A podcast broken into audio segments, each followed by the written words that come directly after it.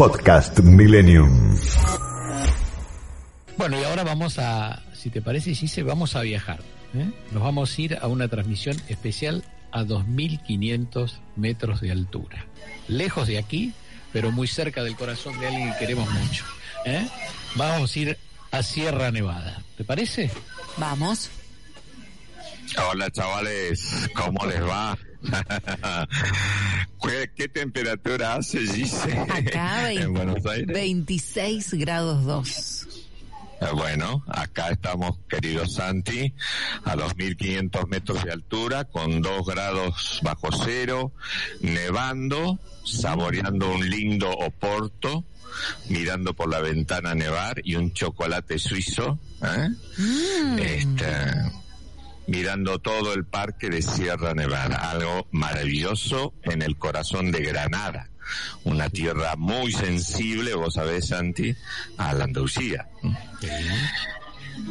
Sierra Nevada es, eh, forma parte de todo un complejo uh, de reserva natural que forma la parte de la cordillera bética y que tiene el pico máximo a 3.500 metros de altura. Es el segundo pico máximo después del Mont Blanc y luego inmediatamente viene el Moassel que tiene 3.500 y luego viene Veleta, que es donde estuve ayer, a 3.400 metros de altura. Les puedo asegurar que ese punto es algo maravilloso porque ves toda Andalucía, desde el estrecho de Gibraltar a toda la costa de Almería, toda la costa de África y todo el Mediterráneo. Es fantástico. Un lugar, eh, yo diría, que me emociona tanto como cuando subí al Mont Blanc.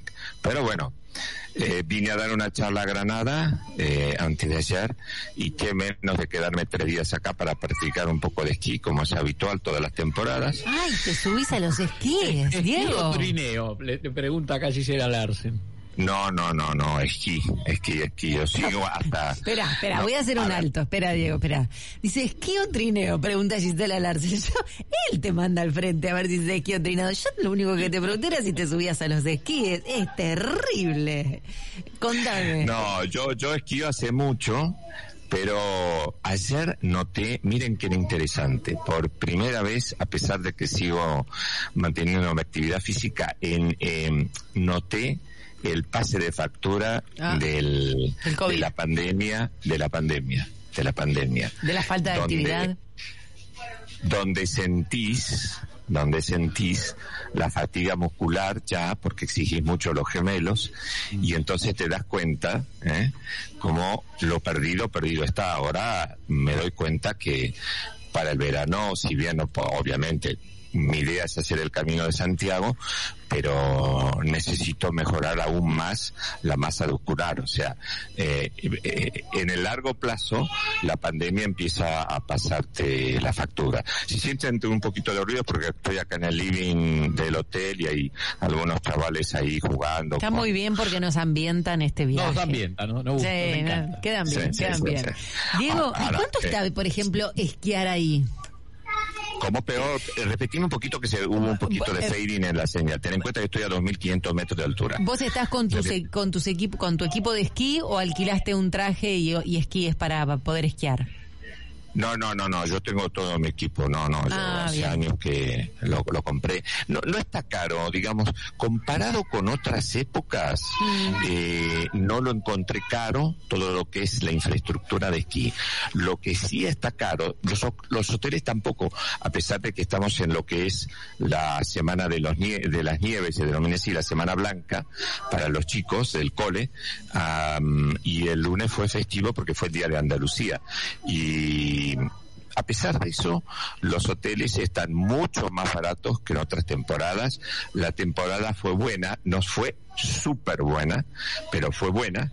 Pero lo que sí ha subido mucho es la, la comida o, no sé, si quieres tomar una copa en algún lugar, ese tipo de cosas, sí ha subido mucho. Eso sí, eso sí. Ajá. Y, y lo que estamos viendo digamos, desde que yo salí eh, de Málaga para aquí, es una suba constante en el precio de la gasolina y del diésel.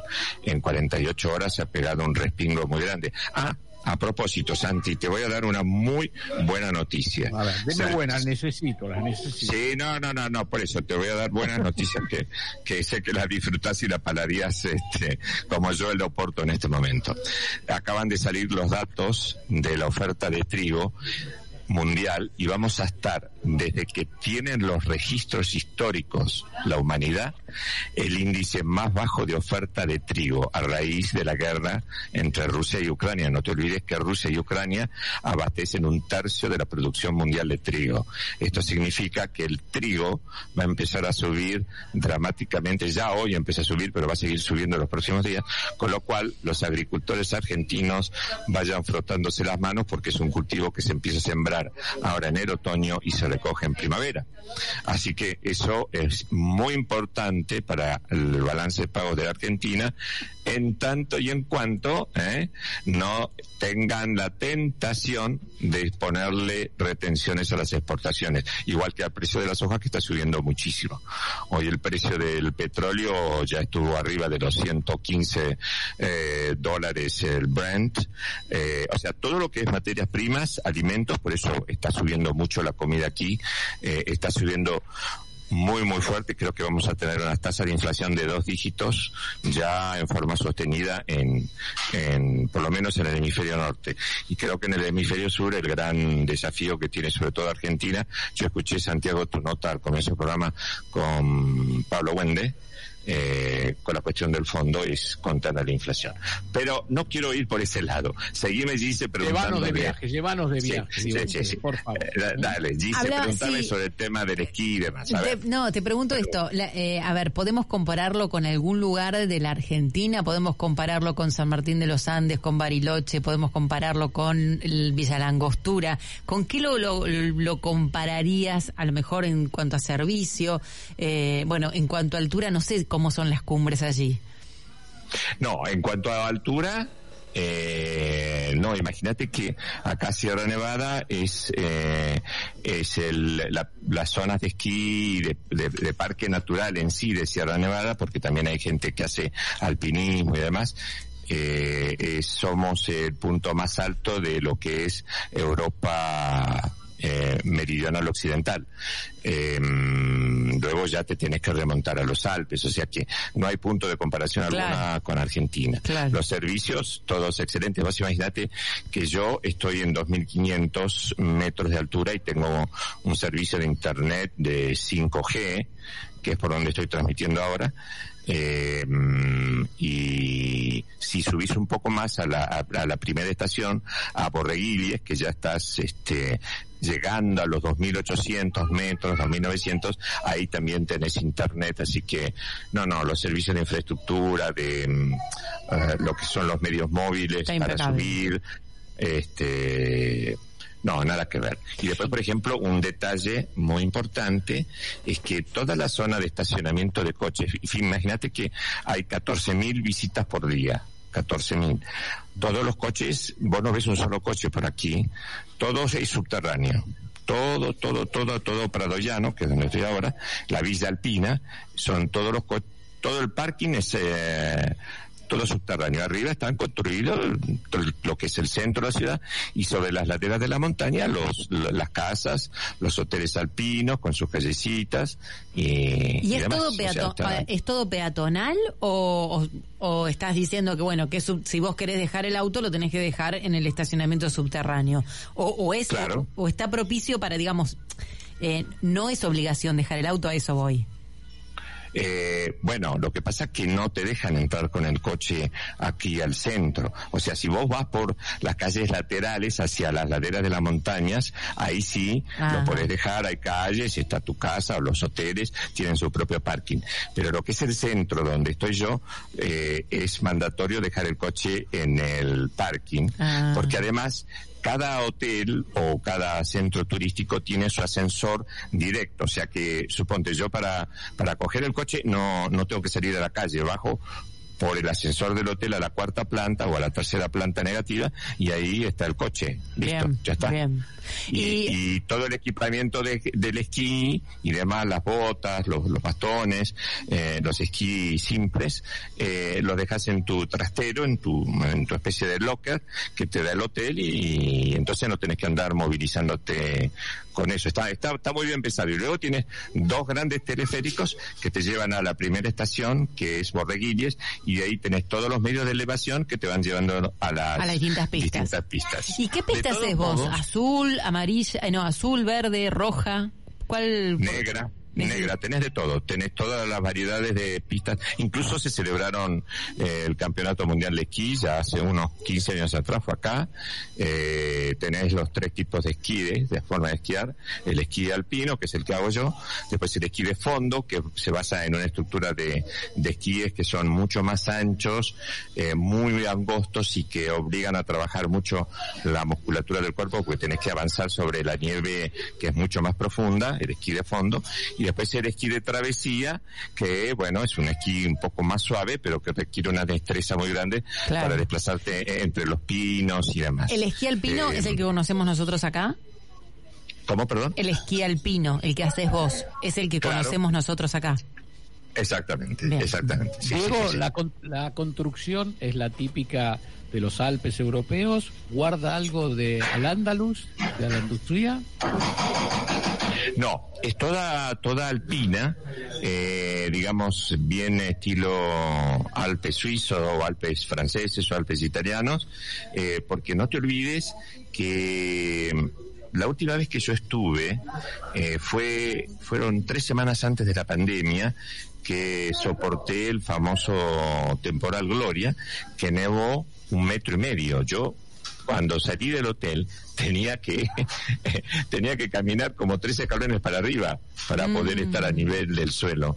O sea, eh, estando en el restaurante de Borreguille, que es la primera parada, eh, la nieve llegaba a mitad de los vidrios. Eh, era impresionante. Entonces, eh, este verano es un verano seco aquí en Andalucía. Ha llovido poco y ha nevado poco. Tanto es así que si no fuera por la nevada de hoy y la de mañana a la mañana, la nieve ya está en lo que aquí se le denomina la nieve batata, o sea, como al mediodía con el calor del sol se, se, se empieza a, a derretir, así de siempre. Pero cuando te nieva mucho, cuando te nieva mucho, tenés que estar, este, los techos tienen que estar bien inclinados para que descarguen la nieve, porque si no se pueden venir abajo. Igual elegiste la mejor época, porque dicen que la mejor época para estar allí es febrero-marzo. Sí, la, la, a ver, mi preferencia es la segunda quincena de enero, porque ya pasó fin de año y eh, prácticamente hay muy poca gente, pero lo que es, digamos, desde el 29 de diciembre hasta la primera semana de enero, es una cosa que no se puede estar. Yo le escapo esas fechas. Ahora me pilló porque vine con uno de mis hijos y él tenía justo el tiempo libre en ese momento y bueno, eh, decidimos venir para acá, aunque es la semana de la nieve y coincidió con eh, el Día de Andalucía. Por lo tanto, los primeros días había muchísima gente, Claro. pero ahora ho- hoy, hoy, hoy ya estaba mucho más liviano, pero hoy prácticamente este, estaban las pistas cerradas por la nieve, incluso ahora está nevando y mañana el, pronóstico es de más nieve. Así que bueno. A Bueno, disfrutar. contar algo antes de despedir a Diego y a los oyentes. Bueno, Rusia y Ucrania negocian un cordón comunitario. Es posible un alto en fuego, el fuego, en algunas zonas para la evacuación de civiles, indicó el jefe de la delegación rusa. Anuncian la entrega de medicamentos, alimentos en los lugares donde se producen los combates más intensos. Vamos a despedirnos con algo que va a poner Esteban en el aire. Un abrazo chicos, buen fin de semana. Adiós, Diego. Heroyam Slava. Slava Ukraini. Heroyam Slava. Slava Ukraini. Heroyam Slava. Slava Ukraini. Heroyam Slava. Gloria a Ucrania, gloria a sus héroes en ucraniano. Es el lema popular ucraniano que se grita y se canta en las calles todos estos días, Gisela. Nos despedimos hasta mañana a las 5 de la tarde. Gracias por acompañarnos. Tenemos una deuda terrible con los mensajes que fueron llegando hoy. Nos gustó llevarlos a pasear un ratito por la nieve en este marzo de Buenos Aires con sol y una temperatura elevada y viajar con Diego Esteves a Sierra Nevada donde tenía dos grados bajo cero. Ojalá mañana la principal noticia de los títulos y de toda la tarde sea que cesó el fuego definitivamente en Ucrania. No en Croacia, como dijo Ishi, que se le confundieron los países y se, se pero bueno, cualquiera se equivoca y el que es prudente se calla la boca. Hasta mañana a las 5 de la tarde. Hasta mañana, Gise, y gracias a los oyentes. ¿eh? Te guardaste todos los mensajes. No, Todos los tengo. Nos quedamos te, sin tiempo. Te lo dejo para que vos los veas. Chau. Viene, viene, quiero decir esto. Viene programón del señor Willy Cohen y Beto Valdés. ¿eh? Podcast Millennium.